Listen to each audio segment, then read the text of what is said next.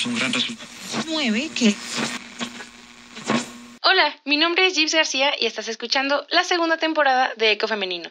Espero que disfrutes el episodio y te sientas como en casa. Comenzamos. Ay, ok. Em, ok, veo que Instagram apenas les está avisando, entonces aquí los espero como siempre.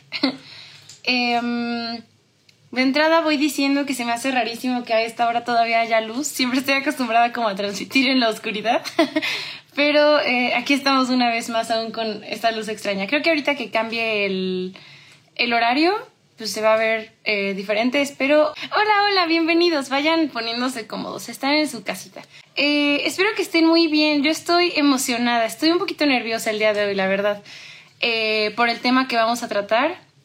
Pero estoy lista. Estoy lista para que lo hablemos porque creo que da eh, para reflexionar muchísimo. Entonces, pues bueno, chicos, muchas gracias por conectarse una vez más a este su espacio que es Eco Femenino. Y hoy no me presenté, mi nombre es Gibbs García y me da muchísimo gusto que estén aquí una vez más.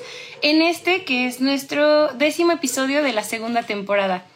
Em, sí, sí, sí, me, me ha gustado mucho esta temporada. Creo que ha tenido eh, de todo un poco. Creo que ha tenido temas muy serios, otros un poco más relajados pero creo que todos han sido igual de pertinentes y la verdad es que todos me han encantado. Creo que todas las invitadas que hemos tenido eh, nos han ilustrado muy bien en todos y cada uno de los temas en los que han estado. Eh, y pues bueno, voy a esperar a que se vayan uniendo un poquito más de personas para que comencemos con el tema del día de hoy. Que la verdad no sé cuánto vaya, ay, no sé cuánto vaya a durar. Em, yo creo que vamos a estar aquí un muy buen rato, entonces pónganse cómodos porque va a estar bueno, va a estar bueno el, el chismecito. Y de entrada, pues les voy platicando que el día de hoy no va a haber invitada. Así es, no va a haber invitada. Así que solamente vamos a estar eh, ustedes y yo el día de hoy. Pero no se preocupen, creo que igual vamos a tener un diálogo bastante bueno. Entonces, eh, pues sí, eso. Y mm, creo que el día de hoy la plática va a estar un poco más seria. Entonces, eh, sean pacientes. Creo que, creo que va a estar bueno, insisto, pero sí va a estar un poquito más, eh, más denso el asunto. Y de cualquier forma, como siempre, los invito a que cualquier reflexión o comentario que tengan en torno al tema lo dejen aquí en la cajita de comentarios para que lo lea y no me quede hablando sola. este, y pues ya. Ok, bueno, eh, vamos a comenzar, vamos a ir este, introduciendo el tema. De entrada, quisiera hablarles, como bien saben, bueno, no sé si sepan, pero yo estudio cine, eh, estudiaba, ya casi me graduó, espero. Pero bueno, pues obviamente he visto algunas peliculillas por ahí y eh, justamente creo que el tema del día de hoy, estaba pensando desde cuándo como quería tocarlo, desde cuándo fue mi primer acercamiento con el tema. Y justamente fue con un, eh, un largometraje documental que se llama Nostalgia de la Luz y es de Patricio Guzmán, que es este, un documentalista chileno. Y eh, me gustaría leerles un poquito la, la sinopsis de este documental. No le estoy haciendo promoción, esto no está pagado ni nada, pero me parece importante porque la elección de palabras que hicieron es como muy acertada para el tema. Y aparte creo que nos sirve muy bien de introducción para el día de hoy. Entonces, ok, aquí les va. Ah, antes de empezar me gustaría pedirles que eh, si de repente me corto, si no me escucho bien, si pasa el pan y, y, no me escucharon algo que dije, por favor me lo digan para que pues lo repita y podamos entender bien qué onda todo el tema que, que estamos tratando, ¿vale? Eh, entonces, bueno, eh, les voy a leer la sinopsis de esta peli. Les digo, se llama Nostalgia de la Luz y es de Patricio Guzmán. Entonces, bueno, dice así. Eh, a 3.000 metros de altura, los astrónomos venidos de todo el mundo se reúnen en, en el desierto de Atacama para observar las estrellas en el norte de Chile. Aquí, la transparencia del cielo permite ver hasta los confines del universo. Abajo, la sequedad del suelo preserva los restos humanos intactos para siempre. Momias, exploradores, mineros indígenas y osamentas de los prisioneros políticos de la dictadura mejor conocida como régimen militar, que fue de 1973 a 1990 bajo el mando de Pinochet. Mientras los astrónomos buscan la vida extraterrestre, un grupo de mujeres remueve las piedras para buscar a sus familiares. Eh, como les digo, me parece muy interesante porque justamente el, documental hace eso. Plantea un viaje en dos sentidos. Eh, por un lado tienes eh, el estudio del espacio y por el otro tienes el estudio de esta tierra y de este desierto en el que estas mujeres buscan a sus familiares que fueron eh, prisioneros políticos de, esta dictadura. Y me parece muy importante porque sí, es, un tema fuertísimo y del que creo que eh, pocas veces se habla. La verdad, eh, es un tema con el que creo que a lo mejor alguna vez todos lo hemos escuchado, pero así como tenerlo presente realmente no y creo que deberíamos hablarlo más. Entonces, eso es lo que me gustaría que hablemos el día de hoy. Eh, y como les digo, este documental creo que fue eh, mi primer acercamiento a estos grupos de búsqueda. Fue la primera vez que escuché de ellos, de ellas más bien, que es un grupo que principalmente es a manos de mujeres. Y esta es una parte que me parece importantísima.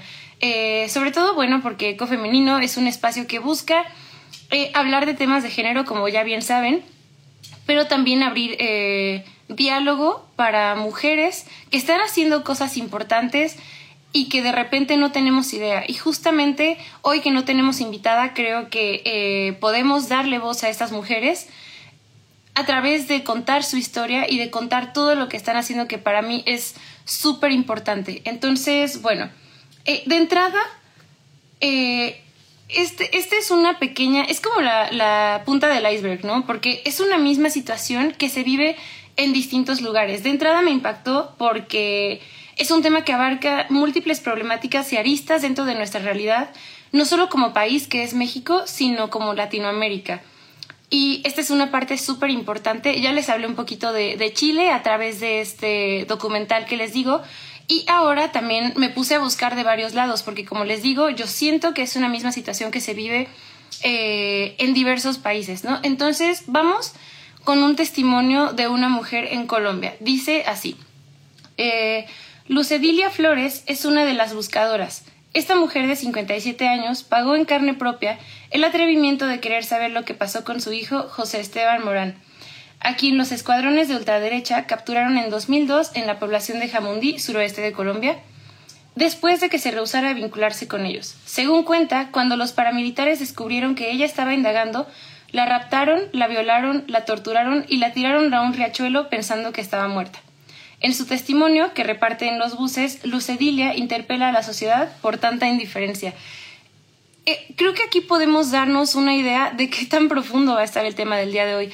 Porque, bueno, creo que podemos pensar, no, pues sí, imagínate estar eh, todo el tiempo buscando a tu familia, a tu familiar, a tu hijo, a tu hermano desaparecido, pero realmente ¿Qué tal las consecuencias de indagar en este sistema que está tan turbio y que nos oculta tantas cosas pese a que pues somos parte activa de él, ¿no? Entonces, les digo, esta es una parte que, que me parece importante a nivel Latinoamérica, que como dice Residente, es un pueblo sin, sin piernas pero que camina y me parece importantísimo. Eh, esta canción me encanta, creo que hoy voy a hacer como dos referencias, no solo a esta canción, sino a, varias eh, piecitas musicales que creo que reflejan esta realidad que de repente no sabemos cómo eh, acercarnos a ella, ¿no? Entonces, eh, les digo, este va a ser un tema, este va a ser el tema del día de hoy. Y pues de entrada les digo, es un problema, uno turbio y profundo, ¿por qué?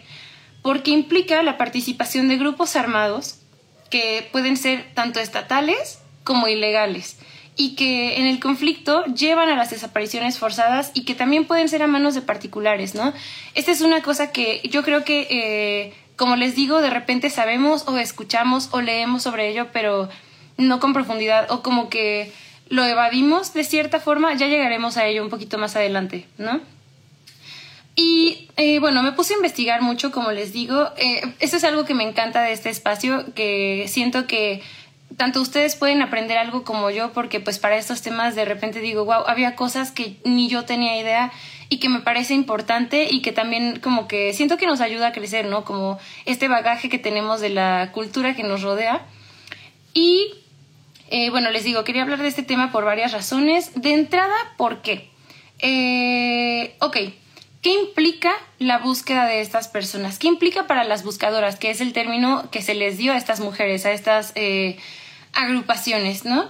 Eh, seguro, como les digo, podemos eh, ponernos a divagar e imaginar como las dificultades que de repente atraviesan, pero yo creo que nunca vamos a terminar de entender la profunda herida que implica, no solamente por el riesgo del cual, eh, como les digo, hablaremos un poquito más adelante y del cual por el testimonio de Colombia que les leí, también nos podemos dar una idea, sino porque es tener todo en contra. Vamos a hablar, ok, eh, empecemos desde el tema, em, ¿cuál sería como el primer obstáculo de esta búsqueda? Yo creo que de entrada, lo primero es, el primer obstáculo al que se enfrenta es que implica una estigmatización de las víctimas, eh, bajo la premisa de que las personas que desaparecen eh, están vinculadas a actividades delictivas y son víctimas de ajustes de cuentas. ¿Cuántos de nosotros no hemos escuchado eso así de... Eh, en el periódico leemos, murieron tantas personas, dicen, ay, bueno, pero fue en esta zona, entonces de seguro está involucrado con narcotráfico, que es una cosa que también cada vez está más presente. Y de repente, pues este mismo estigma que es casi inconsciente a nivel social, eh, no nos permite ver más allá de nuestra realidad que a la vez es privilegiada, ¿no? O sea, lo vemos tan ajeno que decimos, ay, no, es el narco. Y es como, pero ¿qué tal ponernos a investigar, no? Porque son desapariciones forzadas. Realmente no sabemos y cuántas personas no desaparecen que, que no tienen nada que ver con ese tipo de actividades y aún así eh, hoy día no sabemos su paradero, ¿no? Eh, entonces, bueno, eh, como les digo, el estigma no solamente alcanza, esto es algo importantísimo para este tema, este estigma de creer que estas personas están involucradas con actividades ilícitas no solamente alcanza a, a, las y los desaparecidos por las acciones delictivas que se les atribuyen, sino que también se extiende a sus madres. Y esta es una cosa bien fea y bien importante. ¿Por qué? Porque tenemos esta idea todavía eh, arraigada como la responsabilidad simbólica que se le da en la formación moral eh, en nuestra sociedad, ¿no? En plan, ah, eh, estaba en, estas cosas con, con, tal cártel, ¿no? Es como, ay, ¿y dónde estaba su mamá? O así, o, ay, así lo han de haber criado sus papás. Entonces, esta es una parte importantísima porque eh, de repente hablamos también como de la, ah, por ejemplo, hablando de, de temas como de abuso y violencia contra las mujeres, hablamos del tema de la revictimización, ¿no? que es, ay, sí, pero ella dónde estaba y qué estaba haciendo. Y en este caso, esta revictimización no solamente es a estas personas, sino también a, las mujeres que los parieron, ¿no? Y esta es una cosa importante que me parece problemática porque creo que ya eh, trae consigo una carga negativa que va desde la raíz, ¿no? Y que sigue estando arraigado eh, también en estos temas de masculinidad hegemónica y los pactos y roles de género que tenemos tan, tan arraigados en esta cultura eh, no solamente creo pues en México, sino a nivel eh, Latinoamérica. Eh, dice, está feo que se les culpa cuando literalmente son meras víctimas. Sí, exactamente. Y que de repente pues también, claro que, bueno, pienso que obviamente como en todo debe haber un porcentaje que sí sea por las causas que en general se denominan, pero es como por qué, por qué meter a todos en la misma bolsa nada más para deslindarse de la responsabilidad social de buscar eh, una respuesta y una resolución a este tipo de casos de desaparición forzada, ¿no? Eh, y como les digo, bueno, este es un discurso que para mí criminaliza, ¿no? Que culpa a las víctimas para justificar la negativa del gobierno y nuestra poca participación como, como ciudadanos eh, involucrados en, en, resolver ese tipo de temas, ¿no? Y que justamente, les digo, justifica la negativa del gobierno para investigar estos crímenes y obliga a los familiares eh, no únicamente a buscar por su cuenta a su pariente ausente o a su amigo ausente y a los responsables de su, de su desaparición, sino también a probar de alguna manera la inocencia de sus seres queridos. ¿Por qué? No, o sea, es como, ok, yo me, no sé, desapareció mi, mi primo, mi amigo, ¿y por qué ahora tengo que demostrar encima de todo que es inocente para que merezca? Eh, ser como, eh, sí, visibilizado por gobierno, ¿no? Esta es una cosa que me parece importante, que me parece em, triste, la verdad, triste, em, y que me parece que ya debería haber quedado atrás, ¿no? Desde hace mucho. Y bueno, eh, es como una, esto fue una introducción a grandes rasgos del tema y les digo, hoy vamos a hablar de las buscadoras, que es el término con el que se ha denominado eh, a estas mujeres que buscan a estas personas. Y em, hoy hablamos de este tema en honor a una noticia de muchas que no ha tenido el alcance que me hubiera gustado que tuviera. Eh, el pasado jueves, Aranza Ramos, de 28 años, eh, que era una miembro activa del colectivo Madres Buscadoras en Sonora, fue asesinada a tiros en su casa. bueno, esta es una, una, noticia bastante difícil de digerir y que la verdad cuando yo la leí me, dejó helada y es por esto que quería hablar de este tema. Eh, como les digo, ella era miembro activo del colectivo Madres Buscadoras en Sonora. ¿Y qué es este colectivo? Este colectivo son más de 900 mujeres que, que desde 2019 se han organizado y han encontrado, chequense las cifras, de verdad chequen, han encontrado más de 400 cuerpos en fosas clandestinas y 139 personas con vida que han sido reunidas con sus familias en distintas partes del país. A lo mejor podría parecer poco, poco eh, el número, pero son mujeres independientes, no tienen ninguna obligación de estar haciendo esta labor y sin embargo la hacen y la han hecho. Y me parece importante hablar este tema porque, como les digo, Aranza fue asesinada la semana pasada. Mientras a lo mejor tú estabas en un café, yo estaba en el cine. Esta mujer perdió la vida por hacer esto, por buscar justicia y por buscar a las víctimas de estas desapariciones forzadas. Eh, es una cosa que a mí me impactó, me, me deja mucho, mucha impotencia. Em, de entrada, perdonen si al rato me pongo un poquito más, más seria, pero es un tema que creo que no, no implica menos, creo que es una cosa que amerita que nos pongamos serios, que nos indigne, porque es una realidad que está presente entre nosotros y que está presente eh, como país y como sociedad. Eh, me puse a buscar, obviamente, varios artículos y todo esto y encontré un comunicado de la líder de esta, eh, de esta eh, colectiva y dice así una de las eh, cosas, de las múltiples cosas que, que, dijo cuando la entrevistaron respecto a la muerte de Aranza.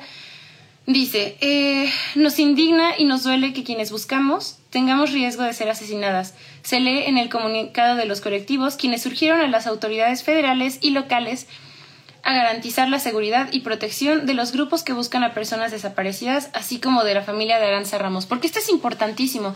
Ya tenemos el testimonio de una mujer en Colombia que dice que no solamente la violaron y la raptaron, sino que la dieron por muerta, ¿no? Esta es una cosa que podemos ver cómo se hila y cómo azota realidades que escapan al país en el que estés, que más bien eh, es como estás removiendo tierra, no nos gusta y entonces ¿qué pasa? Esta es una cosa que me parece importante y que sí, o sea, encima de todo es como no tendríamos por qué estar buscando esto porque en teoría para eso tenemos un Estado que garantiza nuestra seguridad y encima de todo le estamos comprometiendo realizando su trabajo. Creo que esta es una cosa que da para, para mucho para pensar, ¿no? Para hablar, para reflexionar.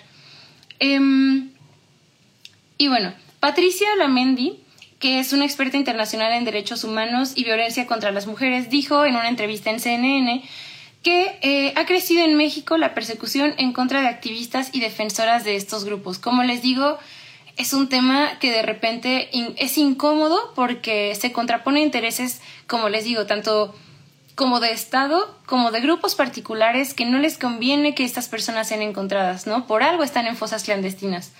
Eh, y en principio, las personas, em, la sociedad civil, como les digo, no debería eh, estar realizando estas tareas de búsqueda, porque justamente para eso está Fiscalía, para eso están los policías, y sin embargo, esta impunidad y este desdén, este desprecio para la vida ha obligado a que se formen este tipo de colectivas. Es una cosa bien importante que creo que, em, como les digo, de repente la ignoramos, de repente queremos hacer de cuenta que no pasa, pero ahí está. Y es una cosa que demuestra el tipo de carencias que tiene nuestro Estado y el tipo de carencias que tiene la garantía de nuestra seguridad pública.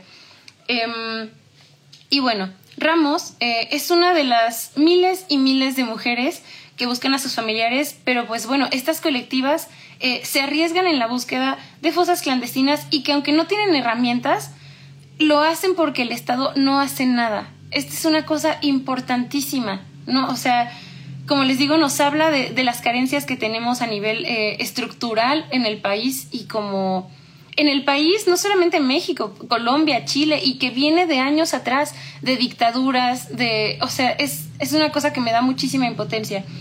Y que, como les digo, nos habla de este clima de impunidad, pero que también, eh, pues sí, habla un poquito como de este tema de la responsabilidad del gobierno federal eh, que no han llamado a proteger a estas personas, a estas buscadoras, a estas defensoras, a estas activistas. Y pues sí, habla también del, creo que la total indiferencia o desprecio que tienen a la labor de búsqueda que realizan. Eh, y que se desarrolla en un país que, pues seamos sinceros, ahorita ya es tierra de narco, ¿no? Y que muchas de estas desapariciones, investigando en porcentaje, se atribuyen a esto, ¿no? Entonces, por ello también es súper fácil pensar que la mayoría de personas eh, que desaparecen es porque están involucradas, pero realmente pueden ser víctimas indirectas de la situación, del lugar en el que viven, de las esferas. O sea, ¿cuántas personas no conocemos que han muerto en, en fuegos cruzados, ¿no? En el norte del país, que es donde principalmente pasa esto. Y me parece tristísimo que nos atrevamos como sociedad a encasillar y decir, no, seguro estaba, era anarquillo, ¿no? Es como, dud por. Em, y bueno, también me parecía importante hablar de... Eh, están las buscadoras de Sonora, pero no son las únicas a nivel nacional. Hay muchísimas. También, por ejemplo, busqué y encontré a este grupo que se llaman las Fuerzas Unidas por Nuestros Desaparecidos y Desaparecidas en Nuevo León, ¿no? Que em, en el sexenio de Calderón, que fue 2006, eh, con esta onda de la guerra contra el narcotráfico, se volvió un foco cañón para este tipo de desapariciones. Y es algo bien interesante porque en porcentajes eh, encontré creo que el 83% de las desapariciones son mayormente a hombres y el, porcentaje restante son mujeres. Pero es, es curioso porque, por ejemplo, las mujeres que fueron raptadas y desaparecidas tenían una escolaridad máxima preparatoria y que normalmente se desenvolvían en un ámbito eh, doméstico. Entonces yo pienso que, deja mucho como para, para, analizar y ver en retrospectiva. Eh, también encontré datos sobre, sobre Guanajuato y bueno, dice la, información que encontré dice así. Eh, como pasó en el resto del país, en Guanajuato las buscadoras caminaron primero solas. Fueron ignoradas, fueron vejadas a la manera en que las instituciones y sus funcionarios lo hacen, cerrando puertas en las instancias obligadas, y ellas sí a buscar y encontrar sus familiares desaparecidos. Fueron y todavía son amenazadas e intimidadas. Pero el hartazgo también une y hoy levanta la frente, se sientan ante autoridades. Esto es súper importante porque ¿cuántas veces no hemos escuchado que por ejemplo, algo que me remite muchísimo es con las marchas feministas, ¿no? Es como, ay, ¿por qué no en lugar de hacer destrozos en las calles, eh, se ponen a, hablar en fiscalía? ¿Por qué no hablan esto? ¿Por qué no se ponen a resolver de otras formas? Y es como, claro que lo intentan. Y creo que esto también eh, es un tema que va muy relacionado, ¿no? Es el tema de, sí, sí vamos e intentamos, pero ¿qué pasa? Les cierran las puertas. Y, y esto pasa muchísimo más de lo que nos podemos imaginar. Eh, pero como les digo, pues no todo es malo porque eh, el hartazgo también une y eh, pues sí, se sientan, piden cuentas y mientras hacen eh, todo esto que aprenden de este sistema jurídico y que em, aprenden a pedir conforme a las leyes y todo esto, también hacen algo que aprendieron desde el momento en que les cambió la vida a través de la desaparición de sus personas allegadas, que es escarbar en la tierra que hoy es inhóspita en muchos lugares del país para arrastrar a los suyos. Esta es una cosa que me parece triste y poética a la vez. Es como, eh, como les decía, creo que seguirá bien con la, la sinopsis que les di de este documental al inicio, que es, sí, mientras todos se están enfocando en qué hay arriba, qué hay afuera, qué hay en el espacio, nosotras estamos buscando y escarbando en la tierra, intentando encontrar lo que fue y el qué fue de nuestros antepasados. Esta es una cosa que me parece importante porque creo que habla de la invisibilización que se le da a este tipo de temas. Em, y bueno, como les decía, eh, este tema creo que va de violencia y es porque eh, hay una violencia estructural que persiste, ¿no? Porque ahora las autoridades de cualquier nivel no reciben a estas personas y no reciben sus denuncias, no reciben sus quejas de la desaparición de sus familiares y no les permiten conocer tampoco el estado de las investigaciones no las permiten, no las acompañan a rastrear, no les contestan el teléfono y yo siento que así eh, es una manifestación de esta violencia institucional que, que, ahora, por si fuera poco, tienen que enfrentar. No solamente esta violencia por el, eh, el clima político del país, ¿no? O esta situación de narcotráfico, sino ahora también te enfrentas a la violencia que, que se vive eh, a la hora de querer contactar con autoridades para que hagan su trabajo. Esta es una cosa importante. Permítanme, voy a tomar agua. Eso siempre me pasa cuando solamente estamos ustedes y yo. Se me seca mucho la garganta, lo siento amigos. Em, Y bueno, también, ¿qué pasa? Eh, en la actualidad mexicana, así como en la historia de Latinoamérica, eh, las mujeres son quienes en la mayoría de estos casos toman el papel de liderar la búsqueda para encontrar al familiar desaparecido.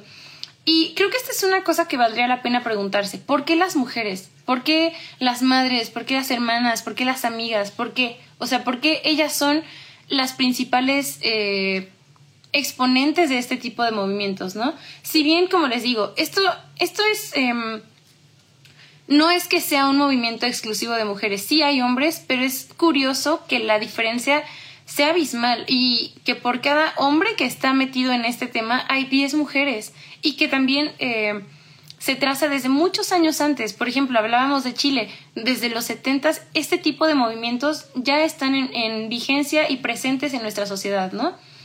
Em, como les digo, se me hace impresionante el ver que ellas estén a cargo de, de esta tarea que aparte es demandante físicamente, ¿no? Implica estar afuera todo el día. Y bueno, eh, el por qué yo creo, buscando y un poco como eh, también rascándole en mis propios pensamientos, es eh, este tema de la definición del género tradicional, de estos roles que se nos han impartido y se me hace bien curioso el cómo el papel de estas mujeres en esta búsqueda llega a contraponerse con el rol que se nos asignó desde siempre. Siempre se nos ha dicho que las mujeres en su casita y las mujeres solamente como mamá y aquí cocinando y todo.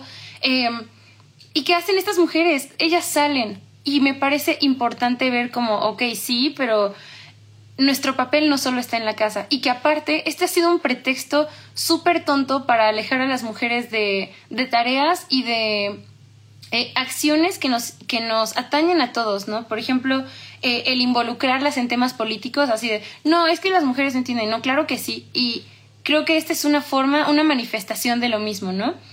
Eh, y bueno, de entrada también es una cosa interesante, porque les digo que también creo que al realizar esta tarea, estas mujeres también descubren un manto de la digamos, del ámbito, sí, ilícito y de lo impune y de lo horrible y oscuro que puede llegar a ser el querer llegar a la verdad. Y el llegar a una verdad que simplemente lo único que va a hacer es yo quiero volver a ver a esta persona que era llegada a mí y me parece eh, importante y triste em, y que justamente que creo yo que la principal razón, bueno, buscando ya también, eh, la principal razón de, de la del por qué estas mujeres se involucran a resolver este tema es como víctimas indirectas, ¿no?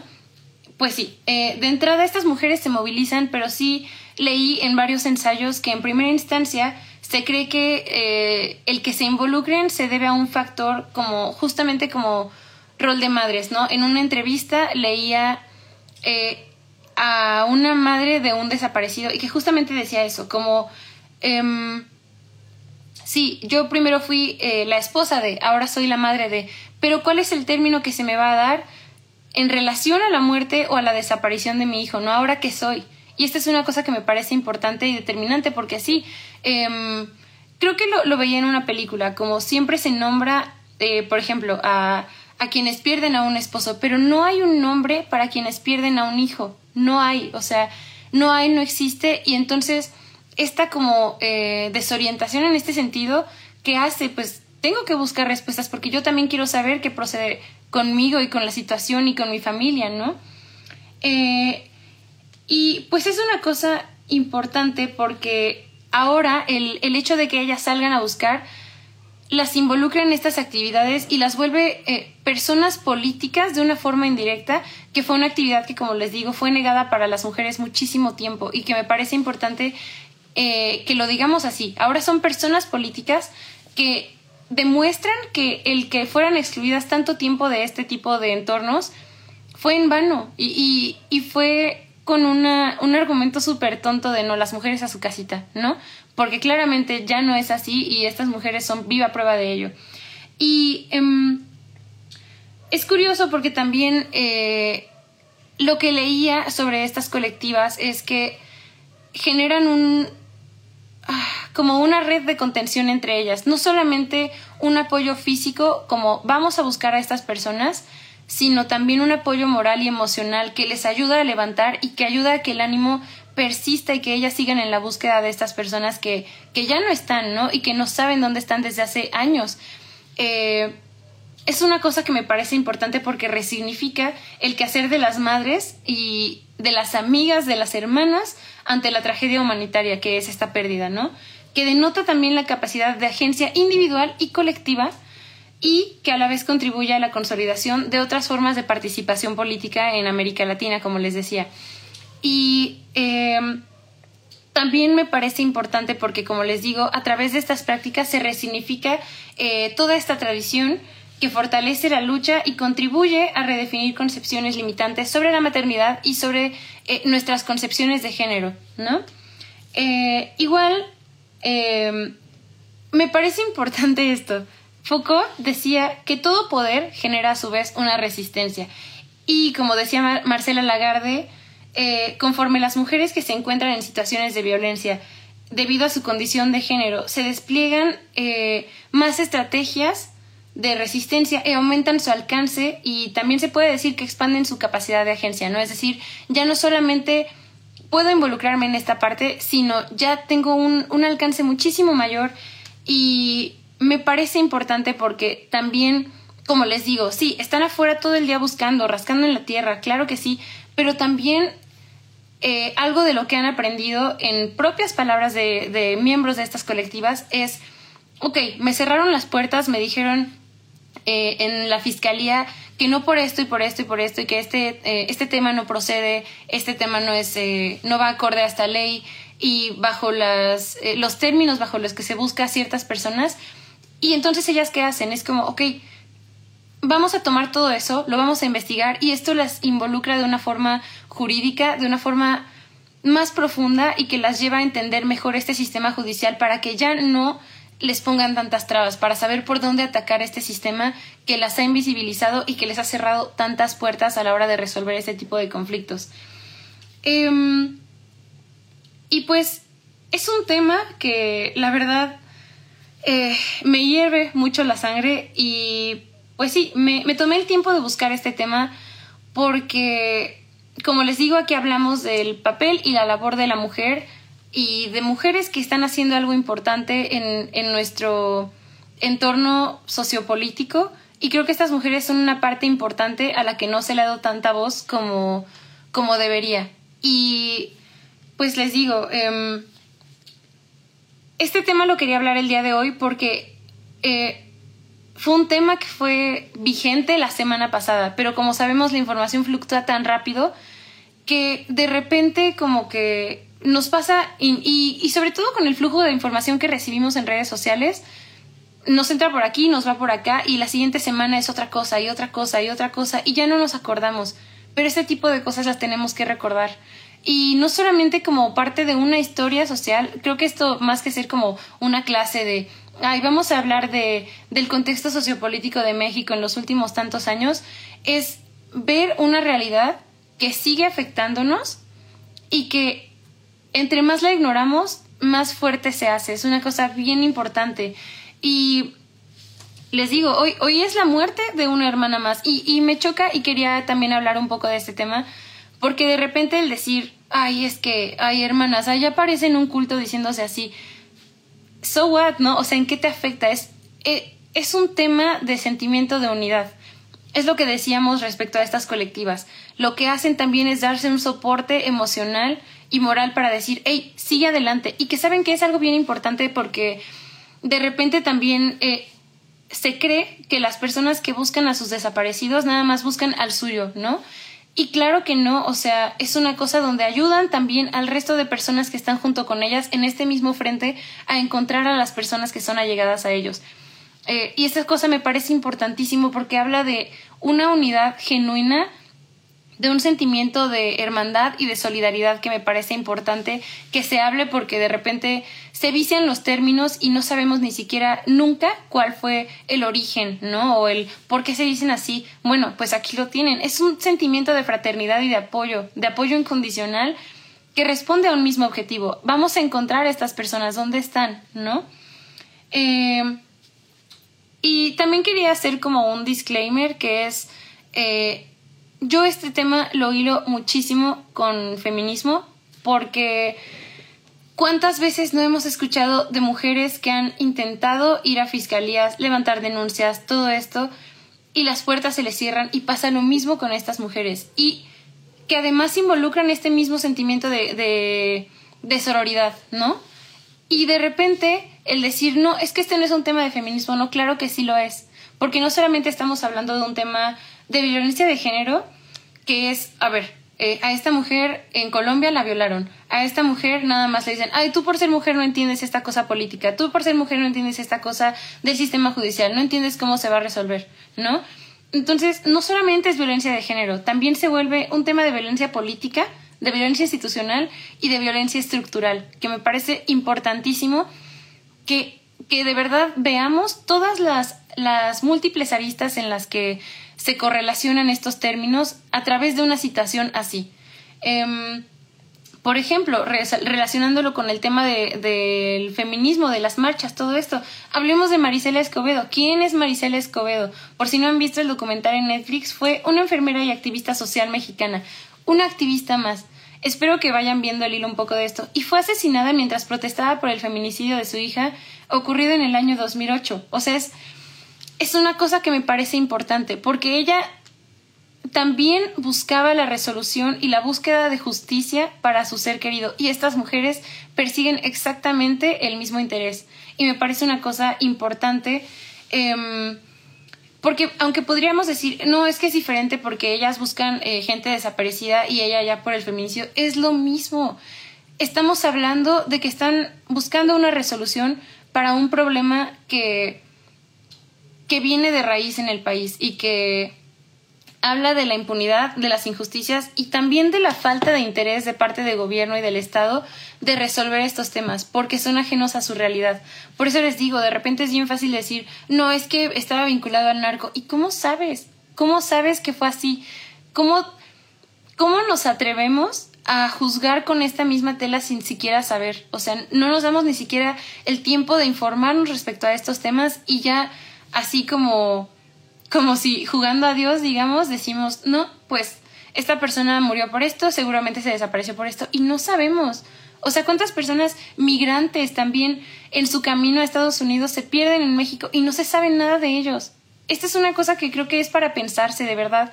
Eh, es un síntoma de toda la injusticia social que vivimos y que nos afecta de forma directa o indirecta, porque a lo mejor tienes la fortuna de que a ti nunca se te ha desaparecido nadie, pero ¿y si sí? ¿Y si te llegara a pasar? E, es una cosa que da para pensar, es como, ajá, y en el momento en que te llegue a pasar, ¿quién crees que va a estar ahí para ti? El mismo gobierno que le cerró las puertas a estas mujeres que buscan una resolución.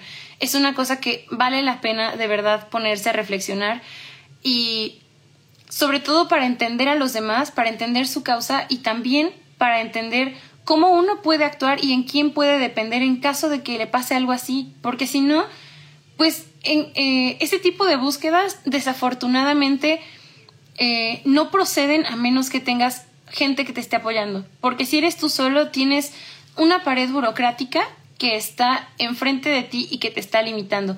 Eh, aquí ponen, eso también podría ser como un tipo de paliativo para dejar de pensar en eso. Sí, pero creo que más allá de decir, no es que em, por ejemplo, es algo que escuchaba mucho a la hora de, de hablar de este tema de machismo, de las marchas, todo esto, ¿no? El decir, ay, es que, es que imagina que fuera tu mamá y tu hermana, y es como, más allá de, de imaginar que se trate de alguien allegado a ti, se trata de entender la lucha ajena, ¿no? Es como, se trata de empatía, es eso, es, es el término que creo que resume todo esto para nosotros como, em, como sociedad, ¿no? El, el entender para el entender y respetar la causa ajena para poder ayudar de cierta forma. Creo que esa es como la base sobre la que se erige muchísimas de las cosas y de, las redes de apoyo que hay actualmente. Em, y bueno, eh, hablando de este tema de Marisela Escobedo, les digo, si no han visto el documental también véalo en Netflix, creo que les va a cambiar la percepción que de repente hay en torno a estos temas. Eh, me parece importantísimo. O hablemos del papá de Esmeralda, ¿no? Es, es un señor que ha estado muy presente estos días en redes sociales porque ha pasado años en las marchas feministas eh, del 8 de marzo buscando a su hija porque no sabe dónde está. Es una clara manifestación donde se unen estos dos temas, no solamente el tema de la violencia de género, sino también la desaparición forzada de las personas en México. Es una cosa que de verdad da para, para que nos pongamos a reflexionar y ponen en comentarios, no necesitas que te pase a ti para saber que algo claramente no está bien y no debería ser así. Completamente de acuerdo. Eh, y relacionado a este documental, eh, personalmente yo tardé muchísimo en verlo porque es un tema que me duele, me sacude y me y me llena de dolor, la verdad. Eh, les voy a contar aquí anécdota. hace un par de años trabajé justamente vi tantas noticias sobre feminicidios, sobre desapariciones de mujeres, sobre todo esto, que de verdad yo sentía muchísimo dolor en mí, pero era un dolor que venía de un malestar social. Decía, bueno, ¿qué está pasando afuera, no? Y eh, ahorita les va a hacer eh, sentido el que hable de este tema. Em, porque sí, a uno le pueden doler muchas cosas, no solamente de una forma eh, individual como las cosas que pasan en tu entorno inmediato, sino también como sociedad porque seguimos formando parte de una misma, ¿no? Em, pero ¿qué pasa? O sea, más allá de que te duela, es como, ¿qué vas a hacer? Creo que esta es la parte más importante. Em, ¿Qué vas a hacer con eso? Y, por ejemplo, es algo bien, bien importante porque estas mujeres que hicieron tomaron este dolor que sentían este sentimiento de pérdida, el no saber qué pasa, la incertidumbre, y lo enfocaron para ayudarse entre sí, para ayudar y crear una red donde se dan apoyo eh, jurídico, donde también se la pasan afuera en el sol, eh, escarbando en la tierra, metiéndose a lugares donde de verdad se, se exponen a muchísimas cosas con tal de reencaminar lo que hacen y de ayudarse entre sí a dar una respuesta. Eh, ponen en comentarios Definitivamente el documental de Marisela Escobedo es de lo más fuerte que he visto. Te das cuenta que más que un estado fallido que es México, es la misma sociedad que está tan corrompida. Así es, y que de repente también actuamos por miedo, ¿no? Es este tema de, no, yo no me meto porque capaz me hacen algo.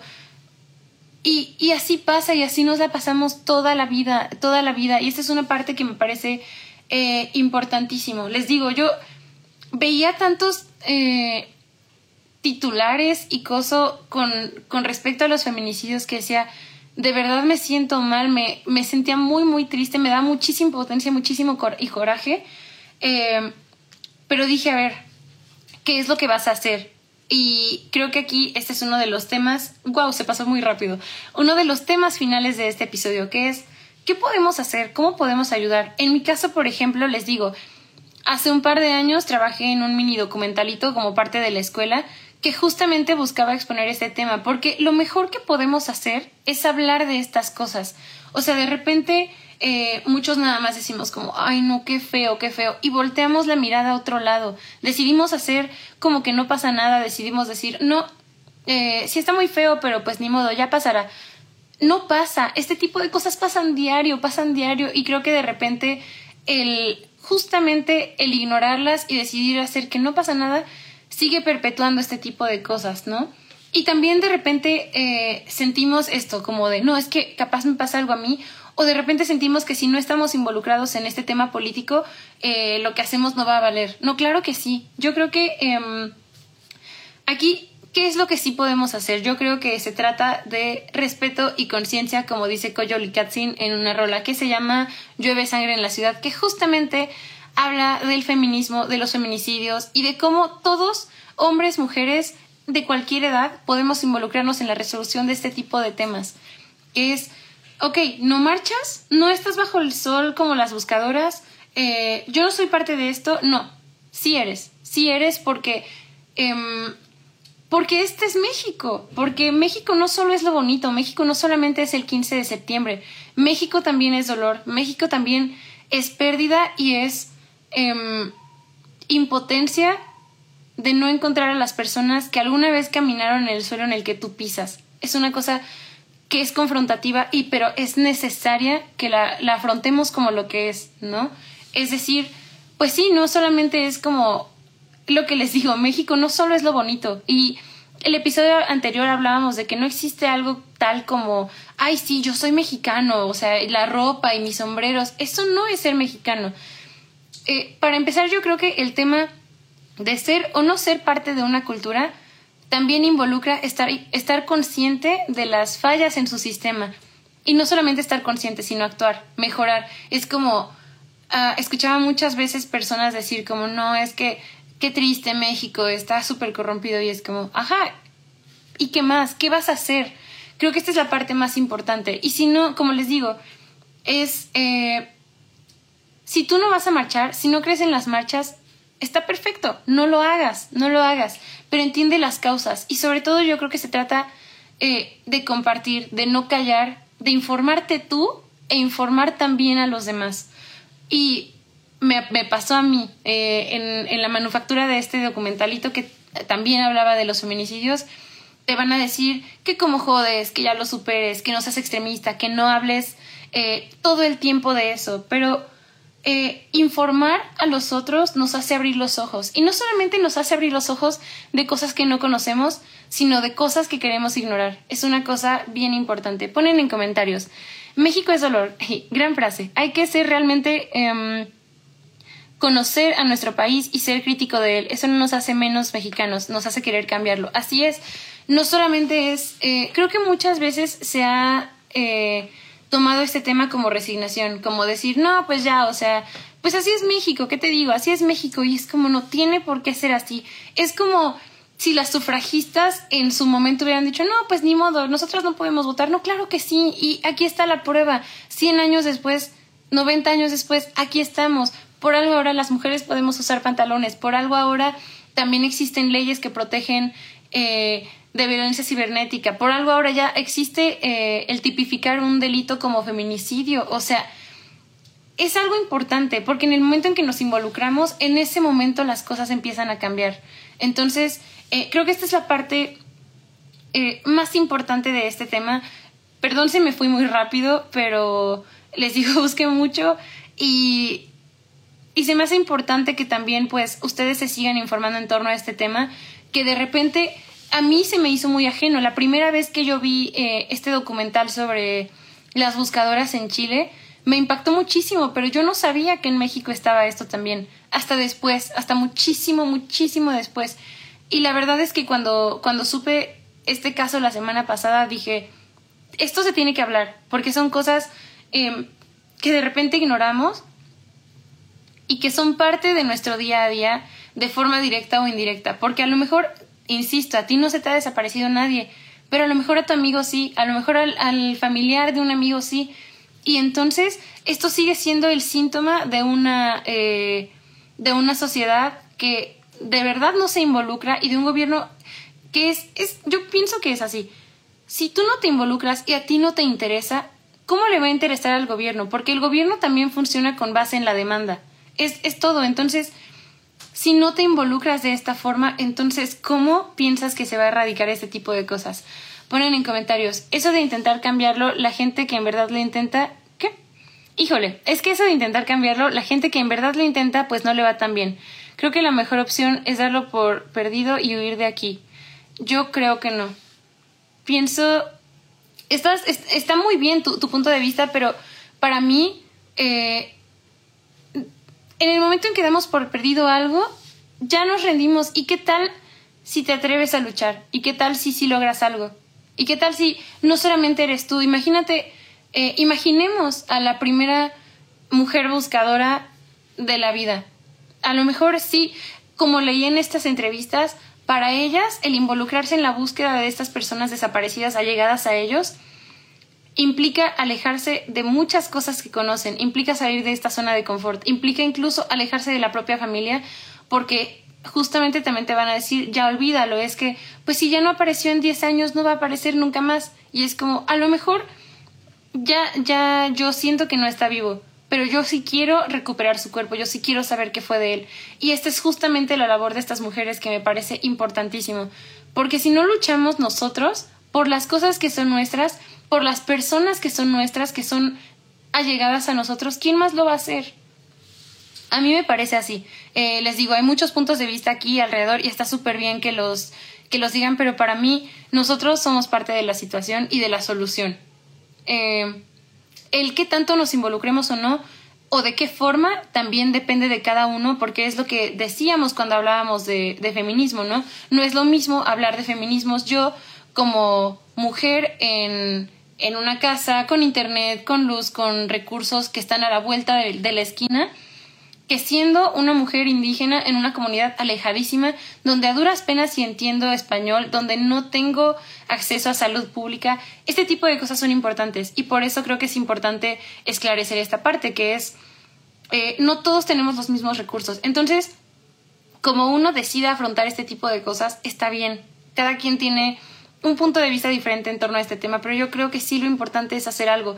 Mínimo hablarlo, mínimo decir, porque sabes que a lo mejor, no sé, dices, pues lo voy a hablar, pero no va a pasar nada y a lo mejor con ese hablar, una plática de una hora que es, por ejemplo, hoy, cambias la percepción que tiene alguien en torno a un tema. Creo que para mí es, es importante. Eh, de repente, ¿saben que también me pasaba?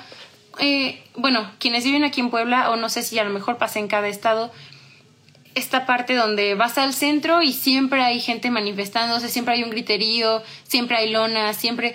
Y de repente uno dice como, ay, es que, ay, qué hueva, otra vez están con esto, ay, ahora por qué se están peleando. Pero, ¿qué tal empatizar? A lo mejor y a uno se le hace una tontería porque nunca ha vivido eso.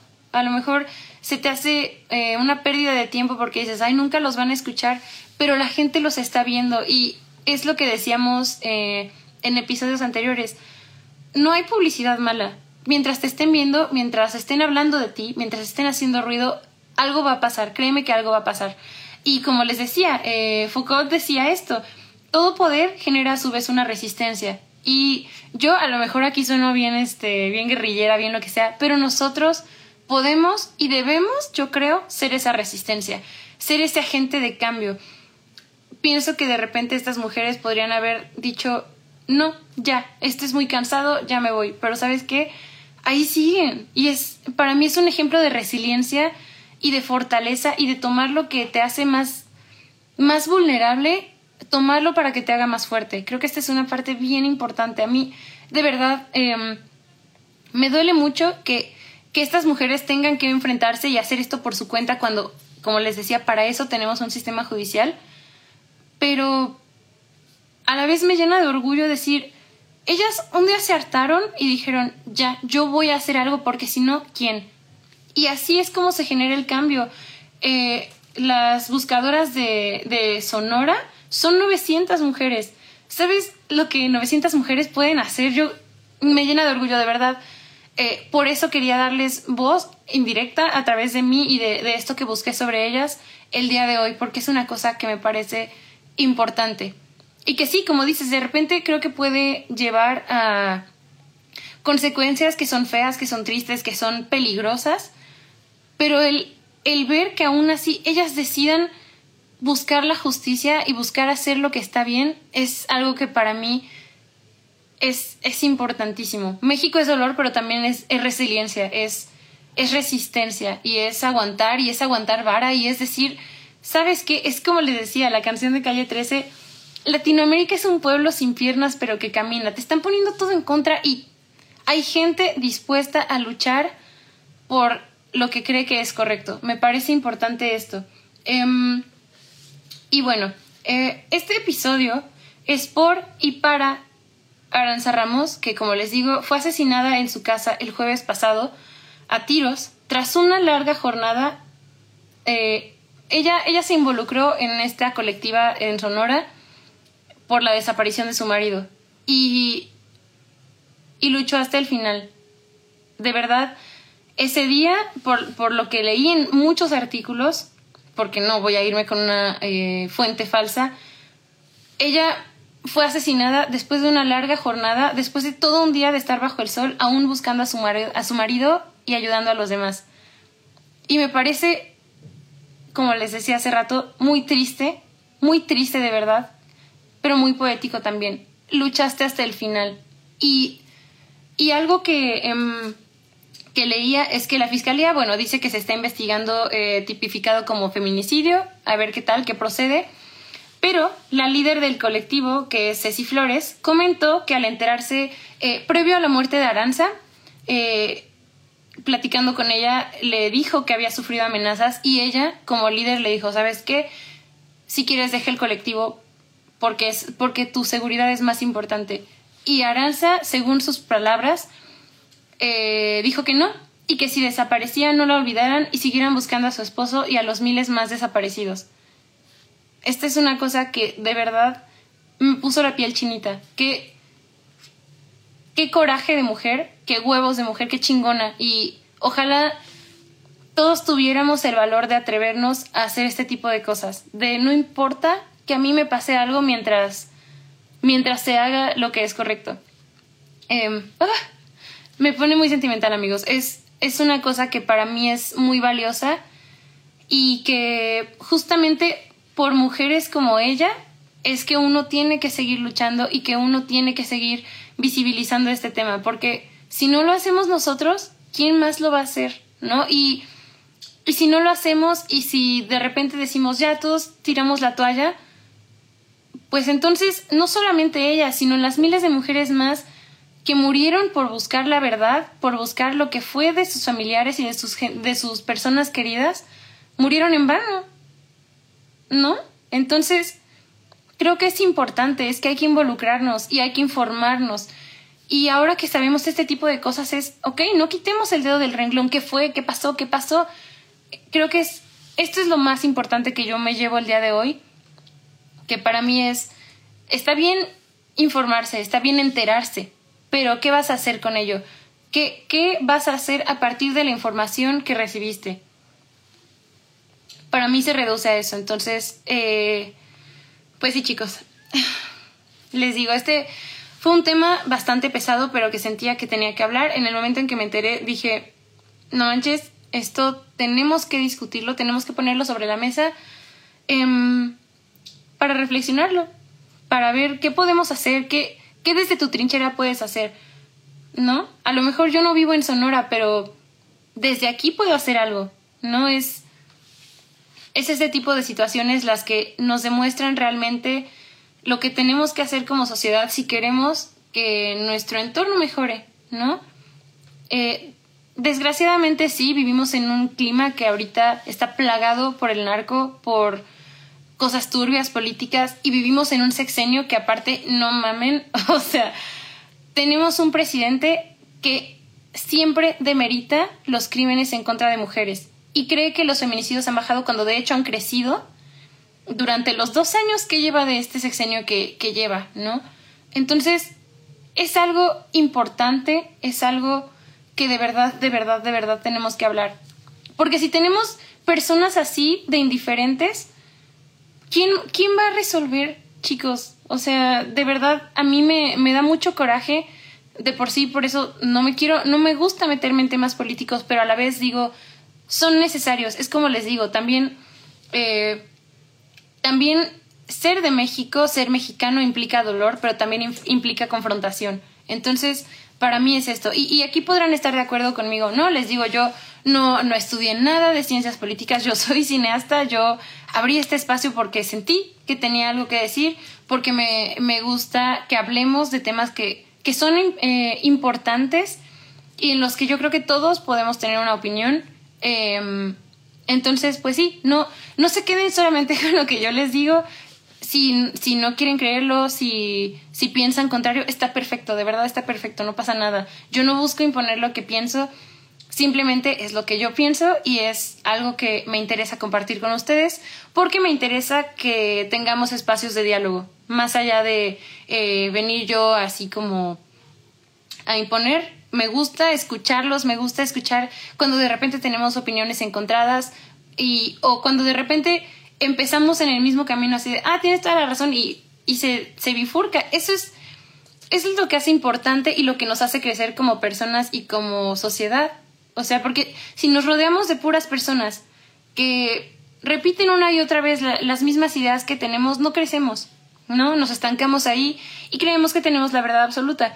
Y a lo mejor escuchamos a alguien con una opinión contraria y de entrada decimos, ay, no tiene nada que ver o no te creo o, lo que estás diciendo no tiene fundamentos. pero ya escuchaste otra, otra opinión. Y creo que en ese momento eh, crece tu criterio, para, para bien o para mal, para un camino o para otro, creo que esta es una parte importante. Eh, entonces, pues sí, chicos, yo quería hablar ese tema el día de hoy con ustedes. Eh, iba a hablar un tema eh, mucho más light, pero me pareció más pertinente este, más urgente en, en la agenda que trazamos semana con semana. Y pues nada, chicos, wow, acabamos muy rápido. pero bueno, espero que les haya gustado el episodio de hoy. espero que los haya hecho reflexionar. Creo que hoy no fue tanto chismecito. Creo que hoy fue un poco más educativo, pero espero que les haya gustado, que los haya hecho reflexionar. Y pues nada, les mando un abrazo em, y pues espero que, tengan una súper buena noche de, jueves, que se la pasen muy bien este fin de semana y nos vemos la siguiente semana aquí en Eco Femenino. Mi nombre es Gibbs García y de nuevo muchísimas gracias por pasar una horita eh, aquí conmigo hablando de este tema que me parece importante. Si pueden, denle una, una vista no solamente al, al documental de Maricela Escobedo, sino también creo que este, este de, Nostalgia de la Luz, de Patricio Guzmán, de nuevo, es un documental que está bastante interesante. Es el inicio de una trilogía que después eh, creo que se va a hacer otra parte como en los Andes y otra, no me acuerdo en qué parte, pero justamente tienen esa temática como de buscar la verdad, de buscar qué fue de aquellos que estuvieron con nosotros y que hasta la fecha no aparecen. Entonces, sí, si pueden, denle una buscada, no sé dónde esté, eh, pero espero que les guste y espero que se la pasen muy bien hoy. Eh, los quiero mucho, les mando un abrazo, un beso y nos vemos la siguiente semana. Bye. Esto ha sido todo por hoy. Nos vemos el siguiente episodio. Sigamos haciendo eco.